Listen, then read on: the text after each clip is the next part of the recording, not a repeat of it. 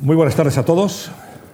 Un placer saludarles de nuevo en una edición, la del mes de noviembre, de Conversaciones en la Fundación Juan Marc. Saludamos a, todos ustedes que nos están viendo aquí en directo y también a las personas que nos sintonizan a través de Internet, a través de nuestro canal marc.es. Para ellos un cordial saludo y bienvenidos. Vamos a hablar hoy con uno de los mayores especialistas en cine de nuestro país. En cine, en imagen, en comunicación audiovisual. Es todo un referente. Yo recuerdo cuando era estudiante de periodismo cómo los libros de nuestro invitado se leían con fruición, se estudiaban, se aprendían, porque de él aprendimos muchas cosas. Aprendimos también a amar el cine y a entender el cine catedrático emérito de Comunicación Audiovisual de la Facultad de Ciencias de la Comunicación de la Universidad Autónoma de Barcelona, de la que fue decano. Ha ejercido como docente en la Universidad del Sur de California, el MIT, Instituto Tecnológico de Massachusetts, y el Instituto Tecnológico también de California. Él es miembro de la Academia de Bellas Artes de San Fernando y ha presidido y pertenecido a numerosas asociaciones y academias de cine en España, en Francia, y en los Estados Unidos. Hoy tengo el gusto de poder conversar ante todos ustedes con Román Guber. Muy buenas tardes, Román. ¿Qué tal? Buenas tardes, ¿cómo estamos? Muy bien, encantados de, de tenerte aquí y de poder hablar de, de cine, de imagen, de comunicación. Eh, bueno, tú eres un asiduo además a la Fundación Juan March, que ha sí. sido muy importante en tu vida. Sí. Bueno, eh, el año 71 eh, recibí una, una, beca de la Fundación Marc yo, yo empecé el cine, a hacer cine como guionista, como guionista en los años 60, que fueron los años de la apertura de Fraga y Barne, cuando Fraga eh, relajó la censura, eh, García Escudero era muy cinéfilo, y por tanto hubo un nuevo cine español con Carlos Saura, Basilio Martín Batino, etcétera, etcétera. ¿no? Y empecé a hacer, y, y fui guionista de varias películas. Pero cuando llegó el año 69, Fraga Barne, que fue un ministro en ese aspecto muy positivo, porque realmente reordenó un poco el sistema de censura y relajó un poco la severidad de la dictadura. Cuando cayó el año 69 Fraga Barne, entró de ministro Sánchez Bella, que volvió a cerrar la puerta. Y yo había escrito varios guiones con Jaime Camino. Y Jaime me dijo, chico, ha vuelto la censura dura, no hay nada a hacer. Yo he, pedido, yo he pedido una beca a una fundación para que me den una beca para Estados Unidos para estudiar las nuevas tecnologías de cine, el vídeo, el, digital estaba en el horizonte lejano, pero se adivinaba el digital, etc. ¿Por qué no pides también tú una, una beca y coincidimos en Estados Unidos? Bueno, y me pasó, eh, lo, lo conseguí los, las bases de las, de las becas de, de, la Fundación Marc. Quedaban muy pocos días de plazo para acabar el plazo de, de admisión de, de, solicitudes y tuve que improvisar, tuve que improvisar verdaderamente un, un tema de trabajo, de estudio, es decir, un, un, un proyecto de investigación. Debo decir que me ayudó mucho un libro que estaba muy de moda en ese momento, que era el libro de Humberto Eco, apocalípticos y integrados en la cultura de masas, me iluminó, me ayudó mucho a hacer mi, mi esquema, ¿no? Pero me faltaba la carta de invitación, que era requisito necesario de un profesor que te invitase desde MIT. Y había conocido en un congreso clandestino, porque en aquella había congresos clandestinos en la dictadura, un congreso sobre la guerra civil, había conocido a Will Watson, historiador, profesor en MIT, que estaba trabajando el tema de Hemingway en España en la Guerra Civil. Y como yo soy, soy de cine, quiso conocerme para entrevistarme sobre Hemingway, que colaboró en algún proyecto, etc. ¿no? Y le escribieron una carta corriendo, oye, una invitación para MIT, para, para MIT quiere decir Instituto de Tecnología de Massachusetts, hay que explicarlo. ¿no? Y, y, y, presenté la documentación completa, presenté la documentación parcial a la Fundación en su fecha, pero me quedaba pendiente la carta de invitación que no, que no presenté todavía. Voy a tardar unos días en llegar. Yo confieso sinceramente que nunca pensé que me darían esa beca. Nunca lo pensé, porque ya era un poco rojilla, un poco antisistema, eh, joven, rebelde. Había presentado la carta de, de, invitación fuera de plazo, etcétera, etcétera. ¿no? Pero el buen olfato de un sociólogo que ahora sé que era fue el responsable de elegir en ese caso, el sí, que era Diez Nicolás, dio el plazo de mi, mi, proyecto, que en el fondo era un eco de Humberto, de Humberto Eco, era el eco, el elaborado de Humberto Eco. ¿no? Y entonces yo fui a Estados Unidos, llegué el, 1, llegué el 1 de mayo de 71, no sé si era por la guerra de Vietnam o porque, o porque era el 1 de mayo o porque el FBI tiene antenas muy largas, para eso paga el FBI. Yo pasé a la aduana, era mi primer viaje a Estados Unidos, ¿eh? la primera vez que iba. Pasé a la aduana y una vez pasada ya la aduana se me acercó un agente del FBI, please, FBI, follow me. Tenían información por el consulado americano que llegaba una persona para quedarse un año en Boston, en Cambridge y me, seguí al, al, del FBI, me metió en un cuartito pequeño, me registró la maleta y lo que no es la maleta, mm, como nunca me han hecho. Sí, me lo han hecho en países soviéticos también, ¿eh? pero en en América nunca había pasado. Y Placid. Y estuve un año en MIT, conocí a Chomsky, eh, bueno, comías con premios, comías con premios Nobel, porque a la hora de comer en el comedor público que había, había premios Nobel de física, de matemáticas, de biología, se, sentaban contigo para tomar ahí en la fila de los platos de la, típicos de los comedores, ¿no? Y te preguntaban, tell me about Spain, tell me, tell me things about Spain, cuéntame cosas de España. Y tú le contabas de España. ¿eh? Y convivías, convivías con premios Nobel.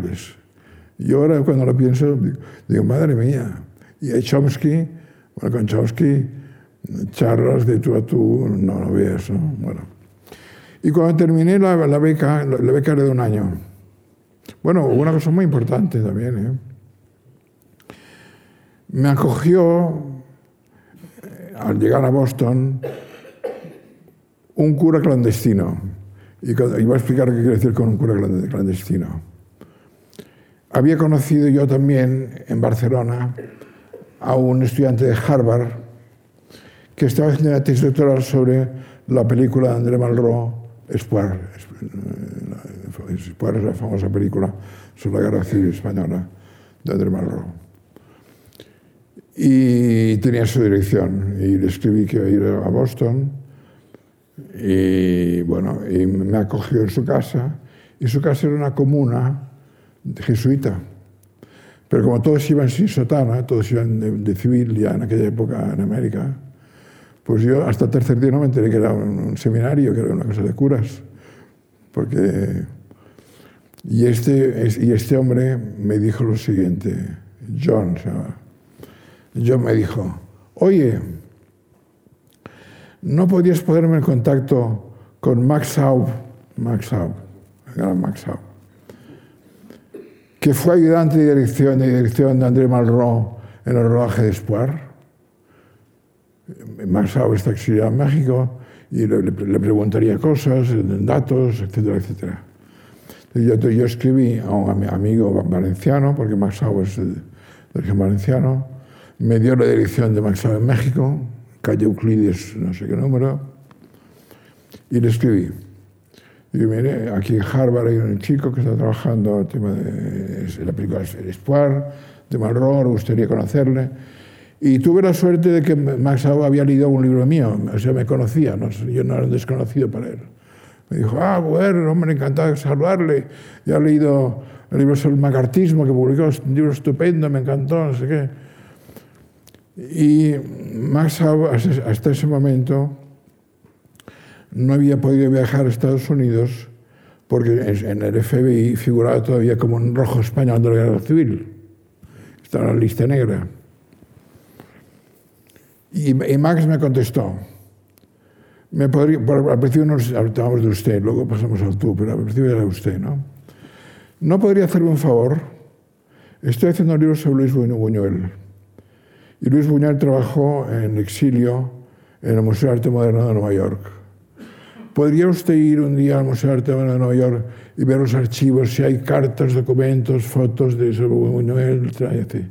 Sí, sí, claro que sí. Y efectivamente me fui a Nueva York, iba todos los fines de semana iba a Nueva York. Y encontré documentos de Buñuel inéditos que no se habían publicado nunca hasta ese momento. Entre ellos, la carta de dimisión, porque Buñuel fue obligado a dimitir por presiones políticas que decían en el MoMA, Museo de Arte Moderno de Nueva York, hay un rojo español metido trabajando. Y fue denunciado. Entonces yo encontré la carta en, que Buñuel escribe a Iris Berry, que era la directora del, del, del, Cinemateca del MoMA, en que, en que dimite y le envié fotocopia. Y me contestó. Tengo carta, tengo una carta ahora mi archivo. ¿eh? Luis Buñuel no quiere que se publique, porque fue una carta de circunstancias que se hizo entre él y la directora del museo para cubrirse mutuamente los dos. Y por tanto es un documento eh, estratégico para, para taparse ante el FBI, taparse las vergüenzas. ¿no? Bueno, entonces, estamos con Max ahora nada menos. Entonces Max me escribió un día y me dijo, por fin tengo visado para ir a Estados Unidos, porque me han invitado a una conferencia en Nueva York y otra en Harvard, en de Harvard. Y por consiguiente me encantaría saludarles cuando vaya a Harvard. Harvard está en Cambridge, donde está también MIT. Y yo conocí a Max en Cambridge, en 71-72, y cenamos en casa del arquitecto, que fue el arquitecto del pabellón español en la República en París, ¿cómo se llama? Sert, José Luis en casa de Sert, Max Saud, Marichal y Solita Salinas. No sé si, se les suena o no suena, pero son nombres, son gigantes de la literatura. Una, cena de gente muy, muy importante. y entre ellos el modesto Román Gobern, que era más joven de todos ellos, estaba asombrado. No se creía que estar cenando en casa. Y alternaba con gente tan principal, tan importante. Tan, principal como José Ser, que en su casa presidiendo la mesa. ¿no? Sí. Román, eh, un segundito. Eh, Estados Unidos es un país que tú consideras una de tus patrias, una de tus naciones, pero hay, hay dos más. Sí. Una es Francia, y me gustaría que nos hablas de Francia y de un descubrimiento que has hecho recientemente de un cuaderno entre tus papeles. Bueno, vamos a ver, Francia. Yo, soy, yo, yo nací con 34, en vísperas de la guerra civil, en una familia de la alta burguesía catalana.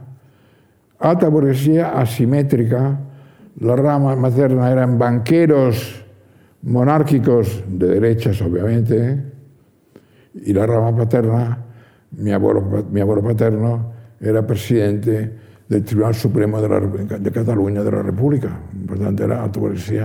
Supongo que esos matrimonios se, se, conocían en el teatro del liceo, las familias, buenas familias, y eso permitía que antes de la guerra una alta familia de alto copete de derechas se casase con unos republicanos.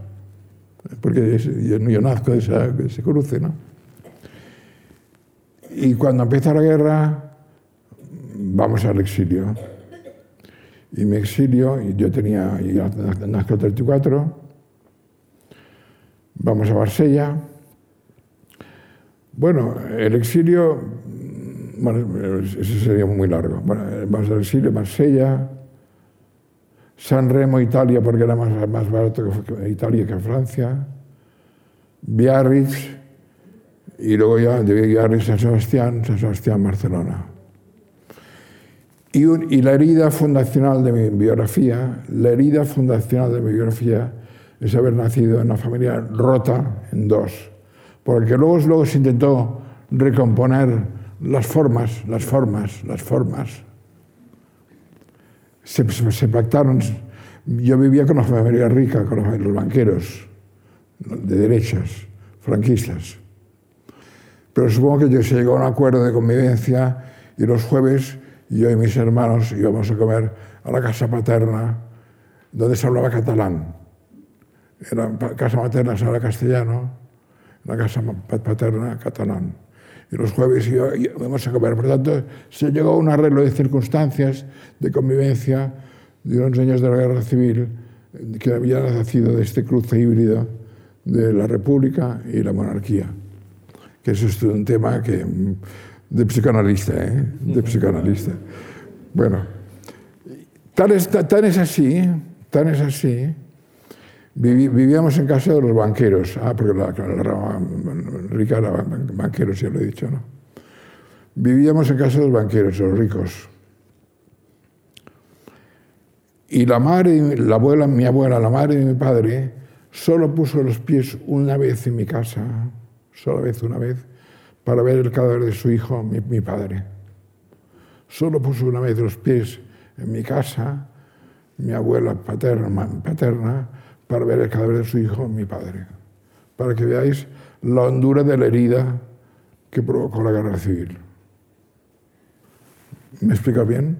Absolutamente. Absolutamente.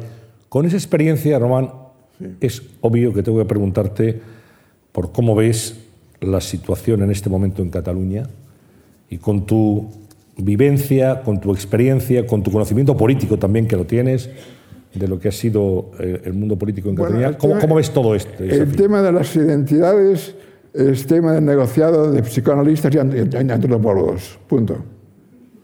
El tema de las identidades es tema de, trabajo de antropólogos y psicoanalistas. Y Gobierno no tiene más que decir que eso. Antropólogos y psicoanalistas. Por cierto, eh, Levi Strauss tiene un libro estupendo que habría que traducir ahora, que se llama De l'identité, de la identidad, un seminario que dirigió. El momento de traducirlo ahora mismo, es que es muy interesante ese libro. Bueno, les voy a contar un chiste. Puigdemont en, en, Bélgica. El mito de Sísifo. ¿Les suena el mito de Sísifo, mito griego de Sísifo? Que subía la piedra y la piedra volvía a caer. Eh, bueno, Puigdemont va con la piedra a Bruselas, consigue entrar en el Parlamento flamenco, flamenco, flamenco separatista, y no le hacen puto caso. Y lo echan del Parlamento la, piedra vuelve a caer para, abajo otra vez. De modo que el viaje de a, a, a Flandes, no a Bélgica, a Flandes, ha sido de la más total inutilidad, lo cual celebro gozosamente. ¿Me he explicado? ¿Cómo, cómo libro abierto? ¿Cómo libro abierto? No, eh, le pregunta, no de esa etapa primera de, de Francia, pero sí el descubrimiento que ha hecho recientemente de un cuaderno de un joven al que le gustaba el cine y tomaba anotaciones en el cine. ¿Es así? Ah, sí, sí. Bueno, cuando, cuando murió mi padre, bueno, primero, la familia banquera se hundió porque hubo un trapicheo que nunca conocí los pormenores. La, banca, la banca es, mi segundo apellido, Banca Garriano, que es, tuvo un tropiezo financiero oscuro, oscuro y creo que poco legal, pero no conozco los pormenores y tuvo que ser comprada y adquirida por, Banesto. Banesto compró la banca Garriga y, y, pasamos de ser riquísimos a ser clase media. De la noche a la mañana pasamos de ser ricos a ser clase media, media pelada. ¿eh? Y entonces yo mm, había que ponerse a trabajar y yo tenía un tío mío que tenía una gestoría administrativa y me puse de empleado con, con la gestoría a, matricular coches. El trabajo que hacía era matricular, matricular coches. En la oficina de no sé qué, ingeniero, de, licencia de conducción. Y cuando había dos años o tres, o dos años y medio, haciendo papeleo de matricular coches, dije, esto no lo aguanto. Y había una, había una reunión de cineclubs, porque bueno, hay toda una prehistoria que, no, que me, ha saltado, una cinefilia. Eh. Había una reunión de cineclubs en, en Francia, en Madrid-Roi, y dije, voy a esta reunión y me salto a París y si, en París encuentro trabajo, me quedo en París. Lo cual me parece a, a, los 21 o 22 años audacísimo. Cuando, cuando, cuando ahora lo, lo, pienso, pienso, madre mía, qué locura se te ocurrió ir, probar ir a París así con una mano delante de otra. Bueno, reunir los ahorros que tenía, tenía unos pocos ahorros modestos, tenía, y dije, voy a probarlo. Me fui a Bar Por cierto, Conocí a Roman Polanski, como se llama Román, y aún no era famoso. Como se llama Román y aún no era famoso, había un joven director polaco que decían, sí, sí, sí, sí, sí, C'est un polonais, un polonais. Comment s'appelle Roman Polanski. Ah, Roman Polanski.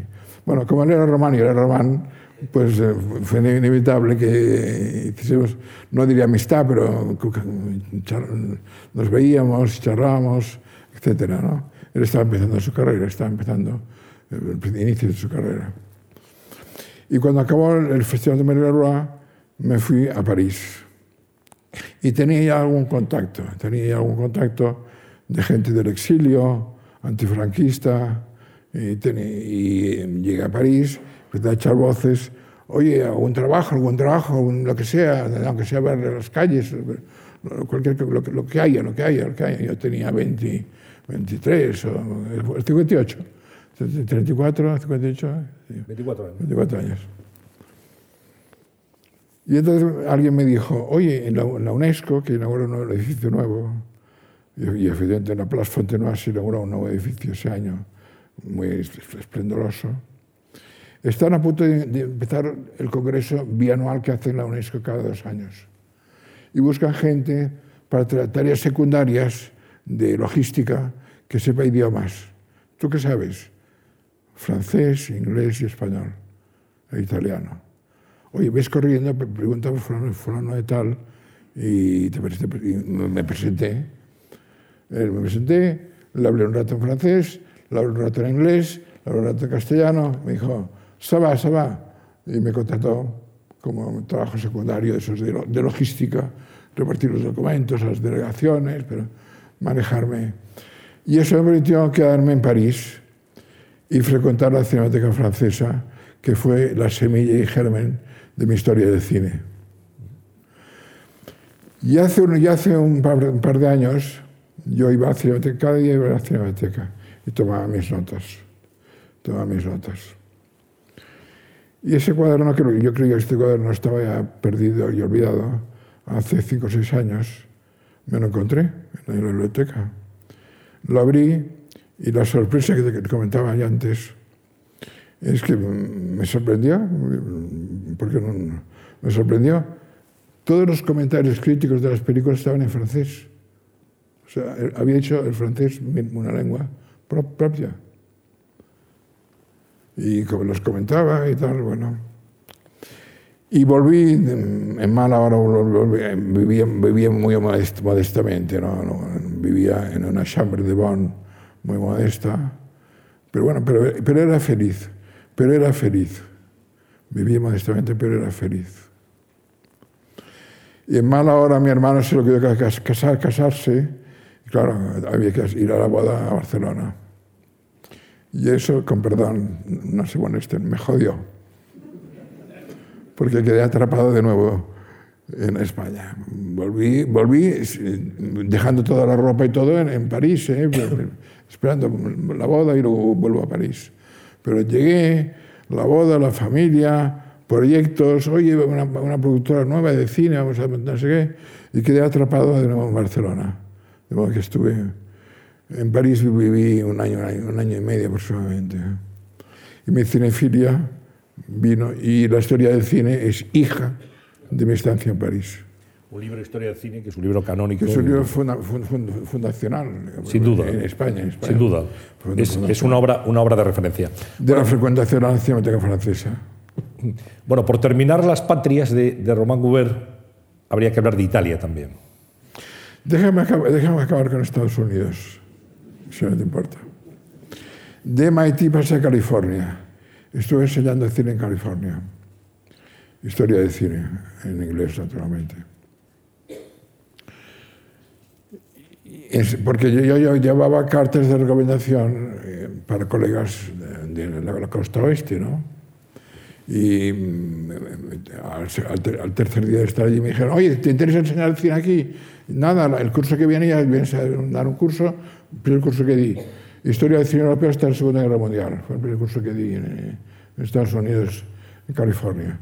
Historia de cine europeo hasta la Segunda Guerra Mundial. Por encargo de la Universidad Caltech.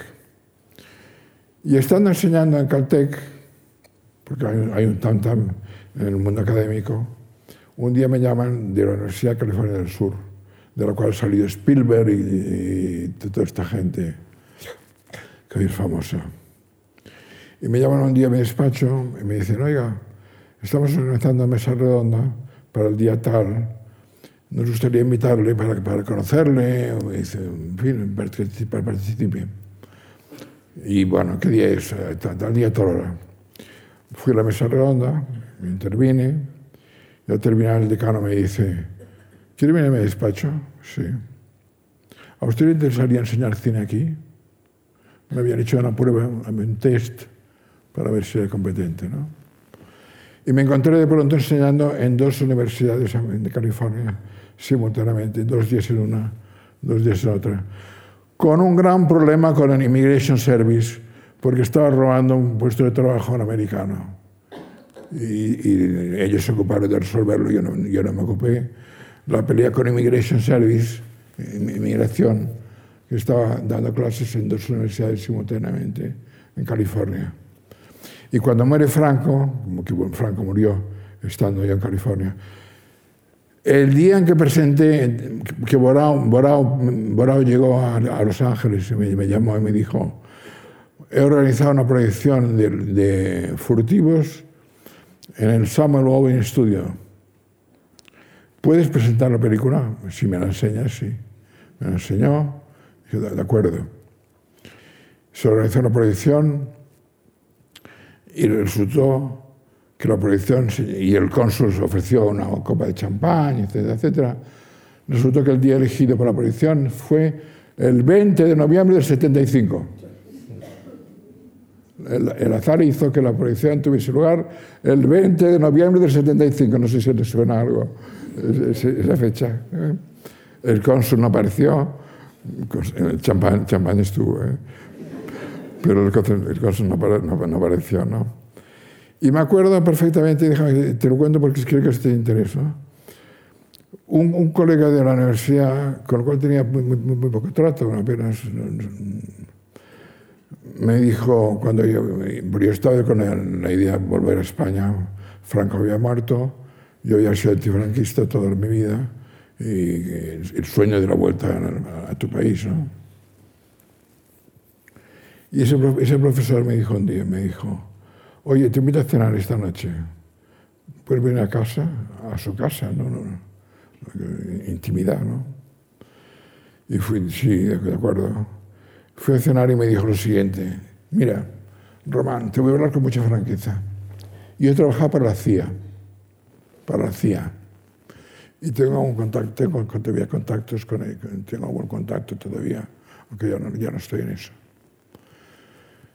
En el Departamento de Estado hay una gran preocupación porque con la muerte de Franco se va a producir un eje de la Lisboa comunista, la Lisboa roja, y el Madrid post-franquista. Y eso le tienen pánico en el State Department, que se produzca en el sur de Europa un eje rojo, Madrid-Lisboa. Por tanto, mi consejo de amigo, aunque nos conocemos pocos, quédate aquí, sigue dando clases, cobrando un buen sueldo, etc. Por tanto, ves que hay muchos flecos que contar. ¿no? ¿Qué, qué, qué, me preguntabas? Perdón. Por, por Italia. Italia que es tu tercera patria, sí. si tú reconoces. Italia. Eh, un 30 de julio me llama Nicolás Sánchez Albornoz, primer director del Instituto Cervantes, Y me dice, Román, soy Nicolás Sánchez Bono, encantado, no nos conocemos, pero ya sé quién eres. Mira, Semprún ha creado el Instituto Cervantes, que es un invento que imita la Alliance Française, el, el, British, el Goethe, etcétera, etcétera. Y queremos empezar con dos capitales, con París y con Roma. Hemos hecho consultas en la embajada, etcétera, etcétera, y te llaman para proponerte que dirijas, no que dirijas, que pongas en pie el Cervantes de Roma. Ah. Viene agosto, te lo piensas todo el mes de agosto, y el 1 de septiembre te llamaré para que me digas si quieres ir a, a Roma. En realidad la historia es más larga, pero no, voy a hacerlo. Yo no tenía ningún interés, pero ningún interés. Conocía Italia perfectamente, había vivido en Italia, hablo italiano, pero no tenía ningún interés en ir a Roma. Y todos me decían, pues estás loco, en Roma, un paraíso, ciudad tan hermosa. Y sí, ya lo conozco, he estado diez veces en Roma ya. Porque no, no, no, no tenía interés en ir. ¿no? Hasta que un día, Terence por cierto, me una foto de Terence que no sé si lo tenéis. Terence Mosch, estando con él, era muy amigo, me dijo, la época más feliz de mi vida fue los dos años que tuve, estuve en Roma. Y chico, esta frase ya me sedujo y, caí como un tonto. Como un tonto, porque el trabajo de, de montar Cervantes era trabajo burocrático, administrativo, aburrido y gris. No era cultural, no, era permisos de no sé qué, con la corrupta burocracia italiana, con la corrupta burocracia italiana de Berlusconi and Company. ¿eh? Pensad que en esa época, año 95, todavía había que ir a pagar la luz y el gas y la electricidad al banco en persona cada final de mes. Todavía había que pagar, no sé, no sé, a pagar la luz, el gas y, el agua en el banco haciendo cola. Todavía, país arcaico, premoderno. ¿eh? Corrupto, corrupto, corrupto donde los haya. Doy fe, corrupto. Cualquier permiso de obra que tuve, que lidiar con eso, de permisos de obra, de no sé qué, cambiar la fachada, tenías que poner ahí un poco de petróleo al, funcionario, ¿no? De modo que, bueno. Y luego, estuve, luego también estuve un invierno en Venecia. Italia la conozco, Italia la conozco de cabo a rabo. Pero cuando se montó una universidad internacional en Venecia, la Venice International University, que dependía de Múnich, eh, dependía de Boston, dependía de la autónoma mía, la autónoma, eh, dependía de un punto de varias universidades. Se hacía, todo en inglés. Había alumnos alemanes, alumnos eh, italianos, españoles. Y cuando se inauguró, el rector me pidió que fuese a dar un curso en Venecia, un invierno en Venecia, lo más deprimente del mundo es un invierno en Venecia, amigos míos. Lo más deprimente del mundo es un invierno en Venecia. Es muy, bonito para la instantánea, ¿eh? para foto. La, neblina, ¿eh? la góndola, el silencio. El, el, lugar más aburrido y más deprimente del mundo. Venecia en invierno. Me tocó Venecia de septiembre a diciembre.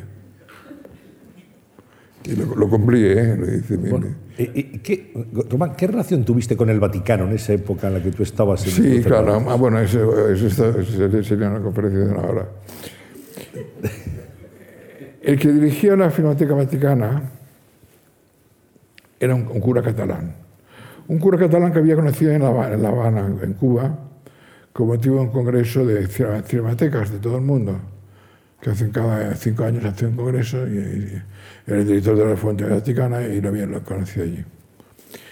Y al cabo de una semana, diez días de llegar a Roma, me llama Monseñor Planas, Monseñor Planas.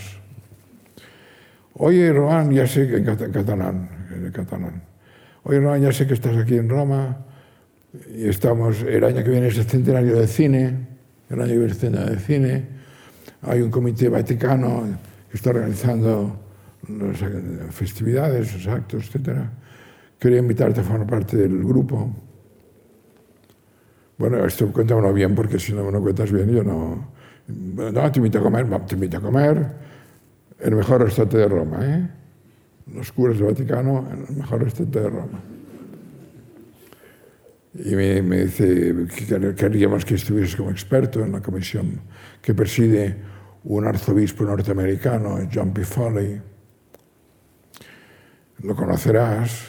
Bueno, ¿y hay que hacer? Bueno, hay varios proyectos, hacer la lista de las películas con valores católicos más ejemplares, hay que hacer las películas, en fin, varias tareas, ¿no? Bueno, me presenta a John P. Foley y me dice, I'm sorry, I can't speak catalán. Y entonces yo le contesto en inglés, hablemos en latín. Y se me arranca a hablar en latín. Y tengo que decirle, please stop, back to English. Se arranca a hablar en latín, pero de, corrido, ¿eh? yo estudié latín en bachillerato, pero no para traducir a Julio César, pero no para...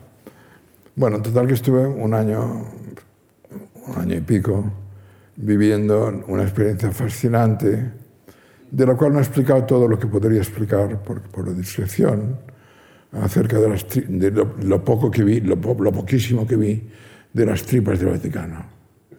Por ejemplo, la versión de la muerte del, del Papa, que el Papa que murió eh, de la Luciani, Juan Pablo I. Eh, las, las, varias versiones que había de la muerte no aclarada, no aclarada, digo, no aclarada del Papa que murió de noche misteriosamente, ¿no? Varias versiones, contrastes. Bueno, podría, haber hecho una novela, estuve tentado de hacer una novela, porque yo tengo libros publicados con seudónimo, ¿eh? bastantes. Luego hablamos de los, libros. Estuve tentado de hacer una novela sobre el Vaticano, visto por, visto por mí, ¿no? Novela malévola, ¿eh? Novela malévola, no, no, no complaciente, porque las cosas que vi hoy me las callo, me las callo, me las callo, me las callo. Y sí, sí, colaboré con el Vaticano, claro. Interesante experiencia. Inédita. Inédita. Bueno. Oye, vamos a ver, si, si un joven seminarista va a confesarse y dice, ah, perdonarse soy crudo, pero prefiero ser crudo y no ser hipócrita. ¿no? Si un joven seminarista va a confesarse y le dice al cura, padre, la carne puede más que yo, y abandona las órdenes, el confesor le dice, tú no abandonas las órdenes. Y me, callo. Eh, hablabas de, Román, de los libros que has escrito y que no tenemos catalogados los, los lectores como tuyos. ¿eh? Bueno, yo, yo, cuando volví de París, eh, no tenía trabajo, y fui a Editorial Bruguera, que los, más, los mayores de, la, de estas salas era la editorial de Corintellado, de Westerns, FBI. Marcial Fuente Estefanía. La Fuente Estefanía, etc. Yo no tenía trabajo y fui, tenía un pariente que trabajaba. Era todo un edificio, ¿eh? Era la emperatriz de la literatura de kiosco. Bruguera era la emperatriz de la literatura de kiosco. Yo, fui a buscar trabajo, tenía un pariente que trabajaba allí y me dijo, oye, ¿te, apetecería dirigir la sección de, de cromos? De cromos, cambio, repe, com, cambio, repe. ¿eh? cambio, repe. Está vacante la sección de cromos. ¿Te apetecería dirigirla? De cabeza, ya. Y estuve dos años dirigiendo la sección de cromos de Bruguera. ¿no? Y aprendí muchísimo. Trabajo proletario, era, era, un proletario.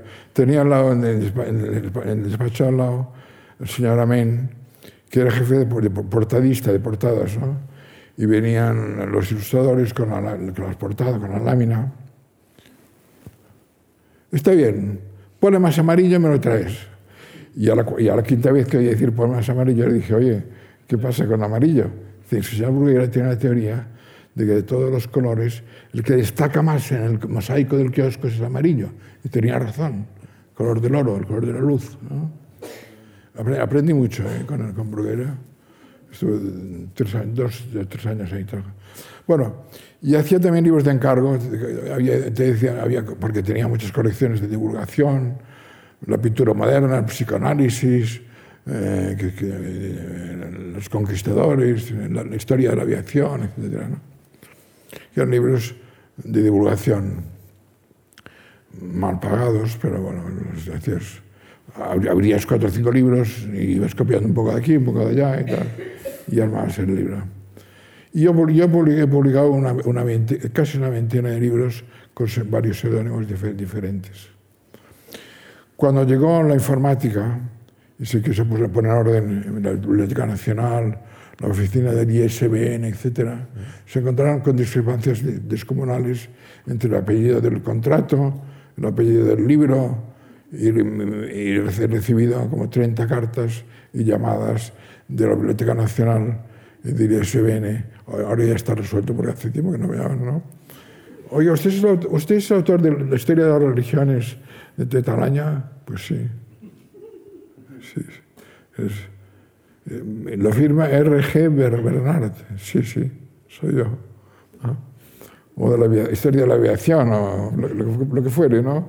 La pintura moderna, lo, que, te, lo echasen. Por tanto, he sido, negro, he sido negro, a mucha honra, a mucha honra he sido negro de, proletario de la lectura de kiosco.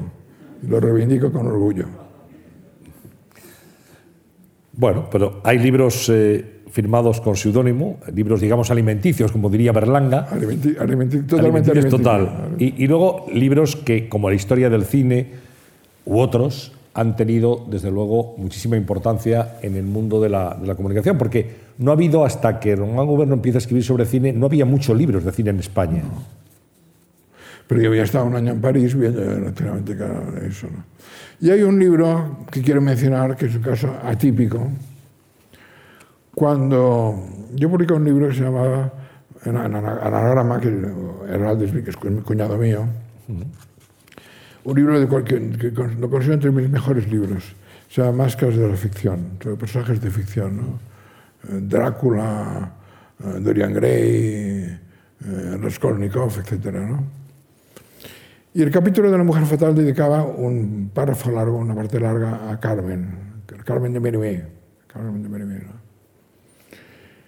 Y analizando la novela en detalle, pensé, caramba, la historia de Carmen la cuenta don José, desde el calabozo, cuando era muerte. Si la historia la contase en primera persona Carmen, sería distinta a la que cuenta don José, que es la de Merimé, ¿no? Y un verano que tenía tiempo, cogí la novela de Merimé, me la puse al lado, me compré un diccionario de gitanismos, así de gordo, gitanismos, y siguiendo el libro de Merimé, narré toda la historia por boca de Carmen y no de don José. Y se la llevé a Herralde. Bueno, Herralde tardó cinco minutos en decirme, esto es una porquería, no interesa nada. Me, me, echó, me echó el libro. es mi cuñado, ¿eh? pero le quiero mucho, pero me, me echó el libro. Yo no insistí. Finalmente el libro se publicó con seudónimo femenino. El crítico del país la colocó en la lista de las 10 mejores novelas del año. Y un buen día recibí una llamada sorpresiva de Teresa Berganza. Román Gubern soy yo. Por fin, Román, mi, mi libro de cabecera, que lo que te agradezco este libro, que para mí ha sido fundamental en mi vida. Es mi libro de cabecera. Mira que te he buscado, he pedido tu teléfono a gente, nadie te con, tenía tu teléfono. Quiero decirte que te admiro profundamente. Es mi libro de cabecera. Tu Carmen es mi libro de cabecera. Teresa Berganza, a lo cual no conocí, obviamente, no, no conté nada, pero lo digo tal como es. Y ahora de vez en cuando nos llamamos. Lo han operado el corazón. Hace, hace poco me llamó porque lo habían operado el corazón, ¿no?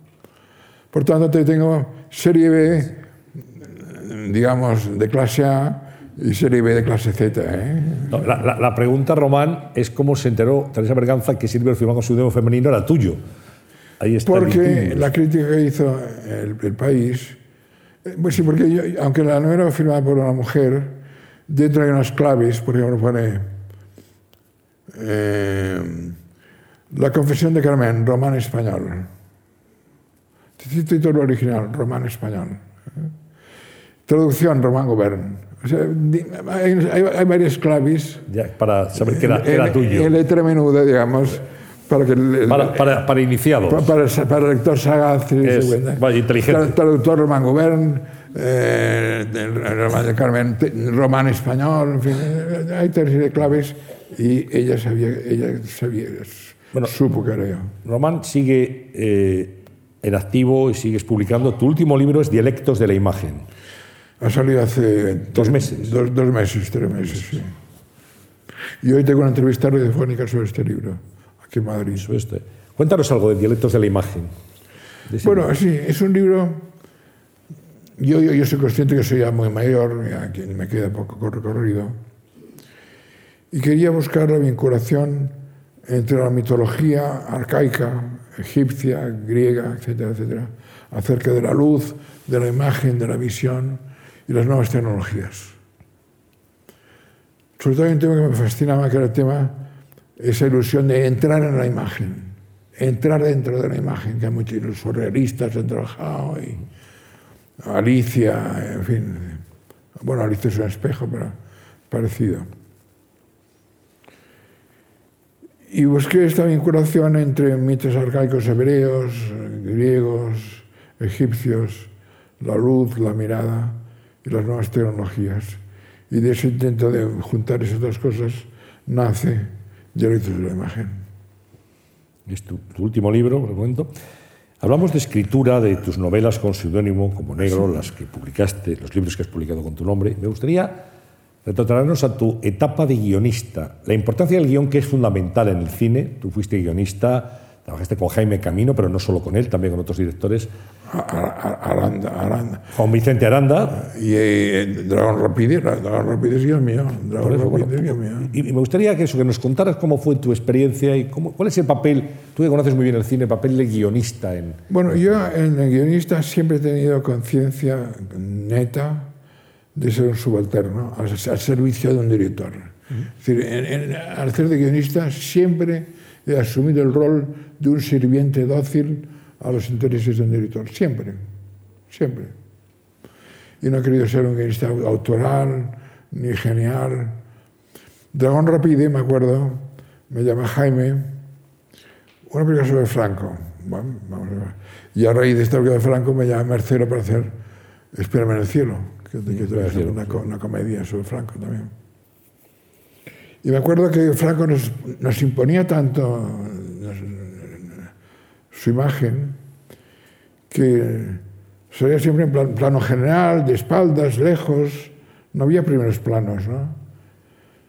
había una inhibición de tratar humanamente a Franco por parte de, de Jaime Camino y yo. No, no lo veíamos próximo, ¿no? Hasta que un día Jaime dijo, basta, coño, primer plano de Franco. Y Juan Diego se convirtió en Franco.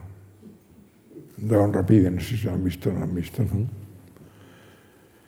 Bueno, fue, idea de Jaime y llamó a Juan Diego y Juan Diego quedó perple- perplejo, fue al espejo a mirarse, a la cara, se miraba a ver como muy franco y hace bastante, está bastante bien, ¿no? Y a raíz del éxito de Dragón Rapide es cuando me llaman para hacer Espérame en el cielo, Mer- Merciero. Antonio Marcelo. Antonio Mercero. Pa- Una película lleva a la otra, digamos. ¿no?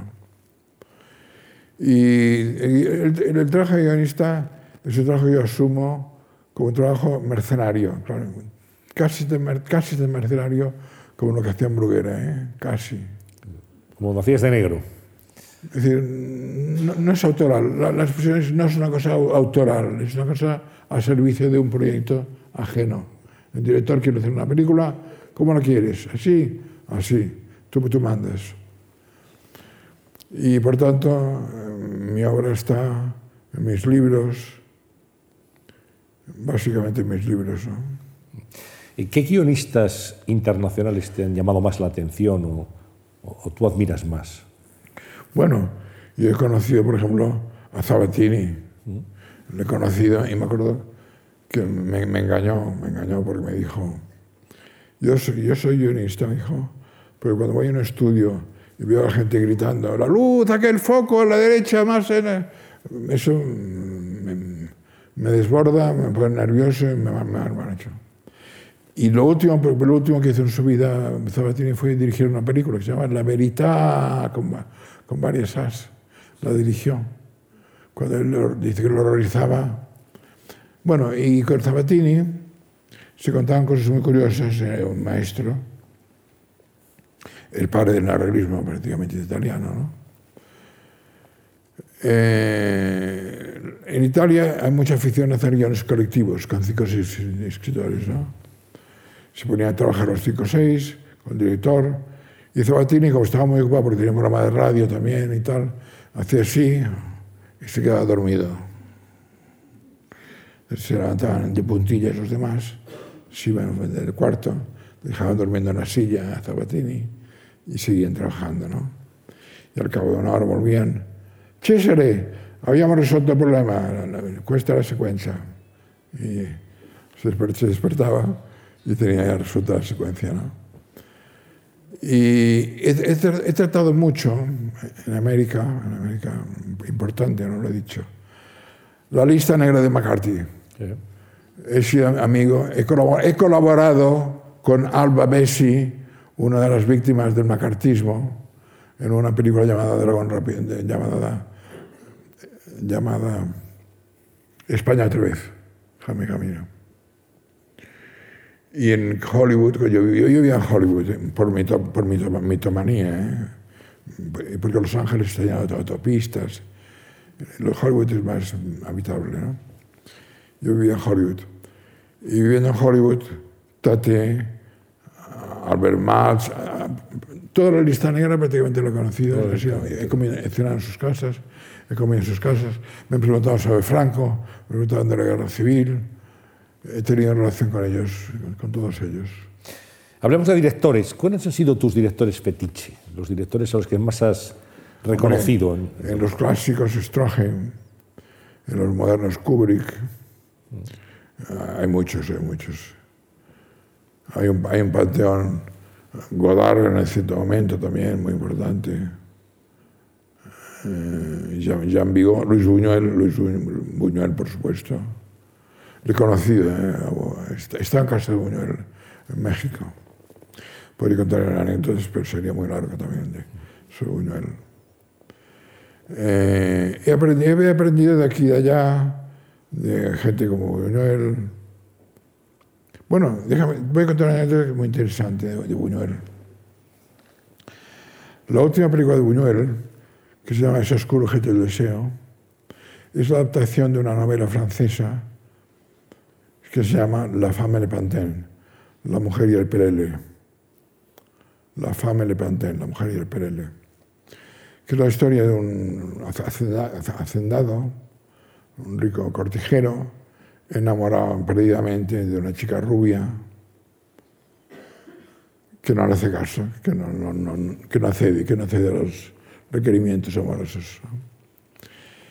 Y en un cierto momento del, del libro, yo, lo, leí en, francés y, la traducción será igual, supongo. Se refiere eh, el, el autor a ese dorado objeto de deseo. Ella rubia y no cede. Ese dorado objeto de deseo. Ya me, me entienden todos, supongo, ¿no? Entonces contrataron a, a la de Tango en París, ¿cómo se llama? La, María Schneider. A, a, a, Schneider para el papel. Y hubo que cambiar el título, Ese oscuro que todo deseo, porque no era rubia. ¿Me siguen? No era rubia, pero entonces pasa a ser Ese oscuro que todo deseo. En ese momento, María Schneider estaba liada con la, con la heroína con heroína, una dro- droga devas- devastadora. Llegaba tarde al rodaje, lo hacía mal, no cumplía.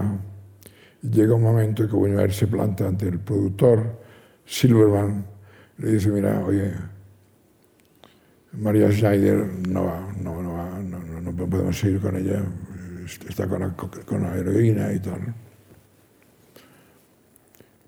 Y entonces le dice Silvana, ah, pues ya tengo, tengo una actriz en mente, una chica que está empezando, que es nueva, desconocida, pero promete mucho. Eh, bueno, por cierto, eh, bueno, ya he contado que sí, pasa ser oscuro porque ella es morena, ¿no? Y Buñuel dice, no, mejor Ángela Molina. Y Silverman dice, no, no, esta chica, no, que no me acuerdo cómo se llama, que- es francesa, que es barata, tal. Buñuel, no, no, Ángela Molina. Y acaba de cinco minutos de discutir dice, no te preocupes, las dos. Y en la, en la película eh, El oscuro objeto del deseo, si lo habéis visto, Conchita lo hacen dos actrices. Y Buñuel me dijo, eh, estando en su casa, que gran parte del público no se entera que son dos actrices distintas. Porque la, la empatía ar- arrebatada de meterte en la película hace que Conchita sea siempre la de Conchita, aunque sea en un momento dado Ángela Molina y en otro lado la actriz esta que no me acuerdo cómo se llama. actriz francesa. Bueno, eh, y en España hablamos de directores internacionales. Buñuel es español, pero es un director con proyección internacional. En España, ¿quiénes son los auténticos eh, Hombre. hitos de, de- de la dirección de cine? Desde Berlanga Erice hay, hay unos cuantos. eh. De los tuyos, los que tú, los que tú salvarías o pondrías en un Pues, lugar pues premio. Berlanga y Erice estarían en, en- en- en la, en la terna o en la lista final. ¿no? Eh, Saura también. Saura también, que buen amigo mío, que, al, al cual envidio. Tiene dos años más que yo y está de una agilidad. Y de- bueno, cuando ve a Carlos se ponen los dientes largos, porque dos años más que yo y, y- y- un pimpollo, un Sin pimpollo, duda. Estuvo aquí, estuvo aquí hace un tiempo y, y lo demostró, sin duda. un pimpollo. Y de los jóvenes directores, de la época de la, la gente que, digamos, en los últimos 20 años ha tenido más presencia en el cine español, estoy pensando en Amenábar, en Almodóvar, ¿qué te parece? Bueno, Almodóvar es un, es un cliché. es decir, ah, yo tengo un respeto enorme por Almodóvar, tiene películas, son obras maestras, Otra- otras no lo son, otras no lo son, pero tiene buenas obras maestras absolutas, comenzando por Pepi Luciubam, una, una obra maestra de cine under- underground, de cine marginal, de cine de la movida, de la movida. Sí, sí, con muy poco presupuesto, fue su primera película. Por tanto, hay talento, hay talento. ¿Amenábar te interesa? Amenábar empezó muy bien y sigue menos bien. Por cierto, la película Tesis está inspirada en un libro mío. Lo no lo, dijo él, ¿eh? no, no, no, no presumo de... Yo tengo un libro que se llama La imagen pornográfica e interpretaciones ópticas, publicado por Anagrama. Y el último capítulo está dedicado a la imagen cruel. Y hablo del snuff cinema. Ya, eh, fue la, la- la primera noticia que tuvo en España del snuff cinema. Yo porque había vivido en Estados Unidos, la, la di yo en, mi libro, ¿no? Y Amenábar me me, me ha confesado que la idea le vino leyendo mi libro, ¿no? Lo cual no, no quita ningún mérito a, a Amenábar, naturalmente, ¿no? Y, y luego, Amenábar mm, no ha ido tan bien, no ha ido tan bien, ¿eh? No bien. Cine femenino, eh, ¿qué te parece Isabel Coixet? Excelente, excelente. Aparte de la afinidad política que puede tener con ella, que la tengo, es una directora de gran talento. Y, hablo- y me da mucha envidia, yo hablo inglés bien, pero ella habla en inglés excelente. Parece que es eh, americana, ahora ha vivido allí años, porque si no, no me lo explico, ¿no? Eh, la Cochette tiene un registro amplio que va de lo íntimo a lo épico. Y eso no es fácil, tener ese registro amplio. Te iba a preguntar por otra directora y por su padre también, porque hablaba de Gracia Querejeta, estaba pensando en ella, y en Elías Querejeta, que ha sido seguramente el gran productor, el, el hombre Sí, que lo- la- tuvo una, una gran presencia en la producción. Lo traté, lo traté mucho cuando empezaba. Cuando empezaba. Bueno, cuando, cuando él empezaba, había en Madrid una productora llamada Uninci, que era un submarino del Partido Comunista. Eh, bajo Franco, me refiero. eh, hizo Viridiana, Viridiana es la producción de, de Uninci. Ahí estaba Bardem, estaba Dominguín, el hermano del torero, eh, Domingo Dominguín, hermano del torero. Paco Raval, que era como- también comunista, etc. Y yo pasé una temporada aquí en Madrid, vinculado a Uninci, eran, eran los amigos, ¿no? Portabella, Portabella. Era, Portobello. Pues también, estaba en el grupo también. ¿no? Y Uninci murió cuando, cuando triunfara, cuando Viridiana triunfó en Cannes. El triunfo de Viridiana en Cannes fue la muerte de, Uninci, la- que fue la productora, porque des- desveló que había una conspiración, entre comillas, y, y se acabó. Bardem era el presidente de la productora. Bardem era muy dogmático. Bardem tiene buenas películas excelentes como Calla, Calla Mayor, una obra maestra, pero era muy sectario. Y había siempre el contraste entre Berlanga dicharachero, divertido, informal, y Bardem, que era el militante ortodoxo del PC, PC clandestino, ¿eh? clandestino, está hablando, clandestinidad. Yo soy de clandestino también, ¿no? Por eso lo cuento. Y, me, acuerdo, me acuerdo cosas, juegos di- divertidas e ingenuas. Un día me acuerdo que estaban al teléfono Domingo Dominguín hablando con Praga, porque distribuían películas. Y empezaron a tra- a traer películas checas y películas del este de Europa, ¿no? A través de- del corresponsal de la vanguardia que, que hacía de intermediario. Y me acuerdo un día, Domingo Dominguín, hablando con Praga, y Ricardo Muñoz Suárez, que, que no he mencionado, diciéndole, oye, que te pongan la internacional, así lo oímos todos. Ricardo Muñoz Suárez, que era un camarada de Domingo, que te pongan la internacional, que se lo, lo oímos todos. Bueno, eso es una estampa jocosa, que eres tú, que dice mucho del infantilismo de una época afortunadamente ya pasada. ¿no? Bueno, vamos a, a pasar enseguida a unas grabaciones. Por último, te querría preguntar, ¿en qué películas, Román, tú has sido más feliz? Más, Bien- más feliz. En bien- ¿Qué- ¿Qué películas te han hecho más feliz? ¿Qué películas son las que te definen como crítico, comentarista, estudioso del cine? hombre, hay, hay unos directores fetiches, Jean Vigo en Francia, Eric von Stroheim, actor y director. Te preguntaba por, por películas, por títulos de películas. Las- tus películas de favoritas. Algunas han pasado aquí, Amanecer de Monrao, El séptimo cielo. Algunas han pasado en los ciclos que he aquí. Eh, eso es mira, esa pregunta que me la hacen mucho, es una pregunta frecuente, ¿eh? no lo digo por ofenderte, pero es frecuente, no es original. Y ya tengo una respuesta estándar. Cuando me dicen, oye, ¿cuál es la mejor película de historia del cine? Yo, yo contesto, "Ci- la mejor película de historia del cine son 100 películas. La respuesta que tengo ya preparada, lista preparada. ¿no? Ciudadano Kane. No. ¿Quién supera a Ciudadano Kane? Por tanto, algunas de las películas que yo he programado en este ciclo de, de la Marc figuran en mis favoritas. Entre ellas, Amanecer, El séptimo cielo y otras. y otra más. No, digo, no salimos de ahí, pues si tenías alguna más, digo, si tenías alguna Sí, más de esas dos. porque- tengo muchas. Bueno, Como hay 100, digo, pues a lo mejor damos a alguna. Bueno, vamos a... Kubrick, vamos- o- otro director que, ad- que admiro profundamente, Kubrick. Stanley Kubrick. La gran, maestro, gran maestro del cine. Teléfono rojo, volamos hacia Moscú. Vamos a, a dar paso a, a Manuel Hidalgo, que es eh, una persona que tú conoces muy bien, Román, Sí.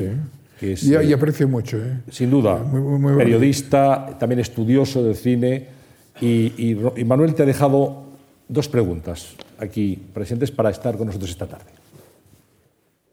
Buenas tardes, Román, te mando un abrazo muy fuerte y me alegro mucho de poder hacerte una pregunta. Eh, tú diriges desde hace varios años en esta casa, en la Fundación March, varios ciclos excelentes de cine clásico, de cine mudo en, en concreto, que tienen un gran éxito, suelen estar las salas llenas. Y yo he observado que el público, el numeroso público asistente, es, por decirlo de alguna manera, un público preferentemente eh, maduro.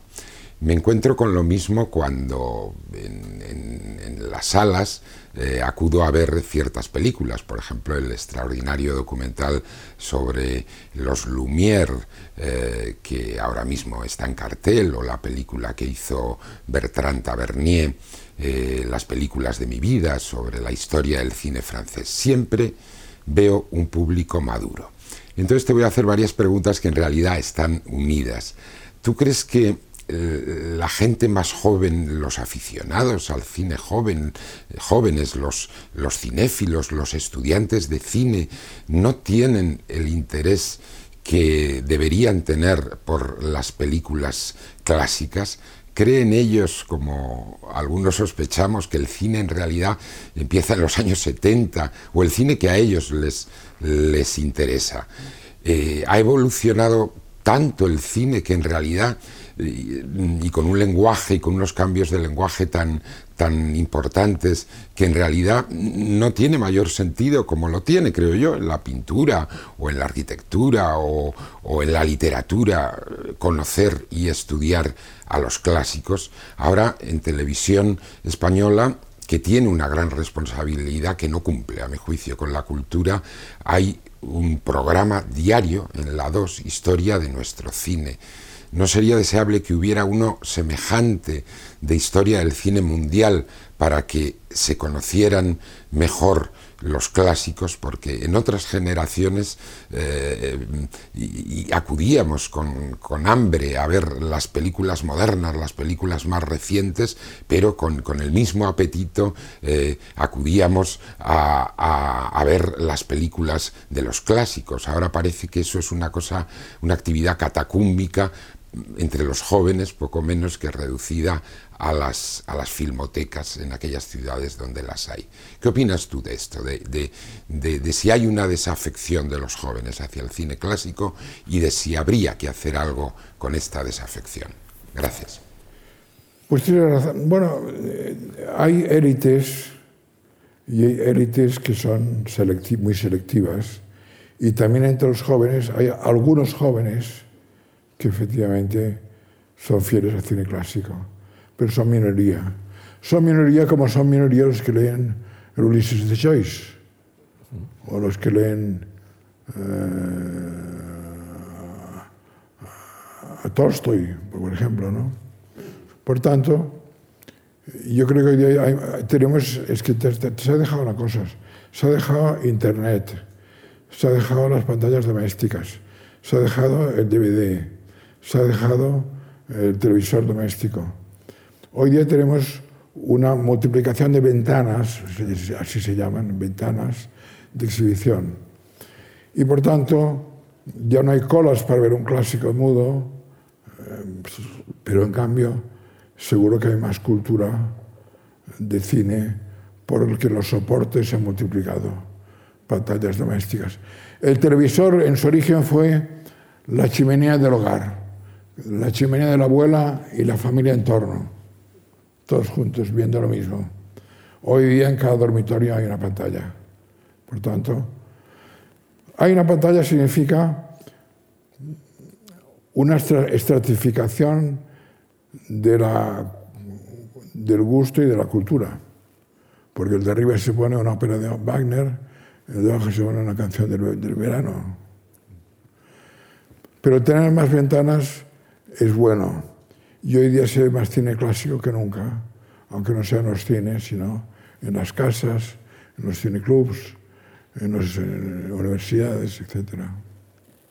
¿Tú sacralizas mucho, eh, eh, Román, la pantalla grande? ¿O te da igual ver una película en una pantalla doméstica? Bueno, y, y- yo, yo, yo crecí con una pantalla grande. Pero en este momento, Y, y para, para mí, mm, vamos a ver, 2001 puedes verlo en un teléfono celular, pero ver 2001 en un teléfono celular no es ver 2001. sin duda, Punto. sin duda. Punto. Pantallas, qué época aquella, ¿eh, Román? Cuando había Cinemascope. Sí, ¿Te claro. eh? claro. Esas pantallas enormes. Entonces, hoy día tenemos más, más, más, más ven- se- en, en la, te- en la jerga del, del oficio se llama ventanas de exhibición. Hoy hay más ventanas de exhibición que nunca. El teléfono celular es la ventana de exhibición, pero claro, ver, no digo ya Kubrick, que es un, un escándalo, Benur, Benur en, en- en la, la pantalla de, de tel- teléfono móvil no es lo mismo, ¿no? Por lo tanto, Jiménez Caballero, que era un fascista pero inteligente, Jiménez, Ernesto Jiménez Caballero, le conocí, ¿eh? le, le conocí, era un fascista, como una, como una, como una catedral, pero inteligente. En un artículo comparaba los cines de su época con las catedrales, con las catedrales, y decía, solo falta el, el olor del incienso, que, que es propio de la iglesia, que el cine no lo tiene. Aunque luego vienen aquellas cosas aquí, para las moscas y eso que tenía que tener un olorcillo también peculiar. O zonopino, era aquello, ¿no? Eh, Se echaban los cines. Sí. Pero Jiménez Caballero, que- al que he conocido, por cierto, fascista de pies a cabeza, pero inteligente, mm, comparaba las salas de cine de su época con las catedrales. Dice, salvo el, el incienso. Ya, eh, ¿Tú compartes esa afirmación que hacen algunos especialistas de que el futuro del cine está en la televisión, en las series televisivas, y que la inteligencia de Hollywood ahora mismo y la creación está más en el mundo de la televisión que en el mundo del cine? Es evidente que un, un renacimiento espectacular de las series, y que empezó hace tiempo, empezó Los Soprano, etcétera, etcétera, ¿no? Y yo, creo que hay una, diversificación, la palabra es diversificación. Y, hay series eh, óptima- óptimas, insuperables, como hai películas absolutamente insuperables. David Lynch, eh, directores favoritos, David Lynch, que, por cierto, hizo cine y televisión, Twin Peaks. Twin Peaks. Twin, Twin Peaks. Excelente serie. Y David Lynch figura en el panteón de los preferidos míos. ¿Cómo ha sido tu experiencia de académico de Bellas Artes, Román? Poca, poca, poca porque como vivo en Barcelona... Vienes poco, poco a las reuniones. Voy poco, voy poco a las reuniones y lo, lo, lo, lo lamento, pero... es así. Pero bueno, está muy bien que un estudioso del cine esté en la Academia de Bellas Artes, porque de lo que no cabe duda es de que el cine es una de las bellas artes. Sin duda ninguna. Y es un arte además aditivo. Está la imagen, está el sonido, está la música, está el movimiento. O sea, es un arte de síntesis. El encuadre, todo lo que tiene que ver con... con Del, la- arte espla- del espacio y del tiempo, de la plástica y del movimiento. Bueno, te voy a pedir eh, tres propuestas para mejorar la sociedad. Pero antes me gustaría que hiciera referencia a tu época de decano y de profesor en, en Ciencias de la Comunicación en Barcelona. ¿Cómo ha sido tu experiencia con los alumnos y en esa transmisión que te caracteriza porque tú siempre has estado enseñando cine, has estado transmitiendo ese conocimiento sí, sí. a los alumnos? Eh, y has sido además seguramente mentor y, y- y profesor de muchos de los eh, nombres del cine. Y, de- de- y- decano también. o sea, Y decano, por eso, sí, decano de la facultad. Bueno, cuando yo, yo, yo, yo, yo estaba en California feliz, tenía 15 alumnos y sabía el nombre de cada uno y sabía los gustos de cada uno. Y cuando, vengo, cuando Franco muere, yo viajo a España, por fin el dictador se ha muerto, lo, lo digo y lo repito, por fin dictador se ha muerto, para integrarme en la vida académica española. ¿no? Y, me, encuentro de pronto una aula con 100 alumnos sentados en el suelo, en las escaleras, sin proyector para proyectar películas, eh, mal, mal pagado, mal, mal pagado. Bueno, depresión. Depresión. Pero depresión clínica, ¿eh? de, de psiquiatra. ¿Ah, sí? ¿eh? De, de- de psiquiatra, sí, sí. Claro, porque yo venía del paraíso de California con 15 alumnos, sabía el nombre de cada uno, los gustos de cada uno, bien pagado, con, muchos medios, y paso a la masificación anónima, falta de recursos, falta de dinero, falta de todo. Y hice una depresión que fue mi, primera experiencia con psiquiatra, la, primera que tuve en mi vida, durante, cierto tiempo. ¿no? Y luego te vas acostumbrando. No, luego Suárez hizo una cosa muy interesante que yo le agradezco mucho. Para recuperar el talento perdido en el extranjero, eh, la diáspora y el exilio, etc., se utilizó una ley del franquismo que, estaba vigente, se vio usar solo una vez, que permitía nombrar catedráticos por decreto sin oposiciones, cuando concurrían méritos muy relevantes. Esa ley se había hecho para traer a un médico famoso de Londres que estaba exiliado, a punto de morir, quería volver y se hizo el decreto ad hoc para poder... Y la OCDE reutilizó este decreto para recuperar, por ejemplo, Carlos Casella del Pino, por ejemplo, Julio Carvaroja, Román Gubern, una veintena de nombres que veníamos del exilio, del extranjero, de la cárcel o de la, represión, etc. Y nos hicieron catedráticos por decreto, sin, sin, oposición. sin oposición. Yo fui uno de ellos, uno de, uno de los 12 o 15 que nos hicieron catedráticos.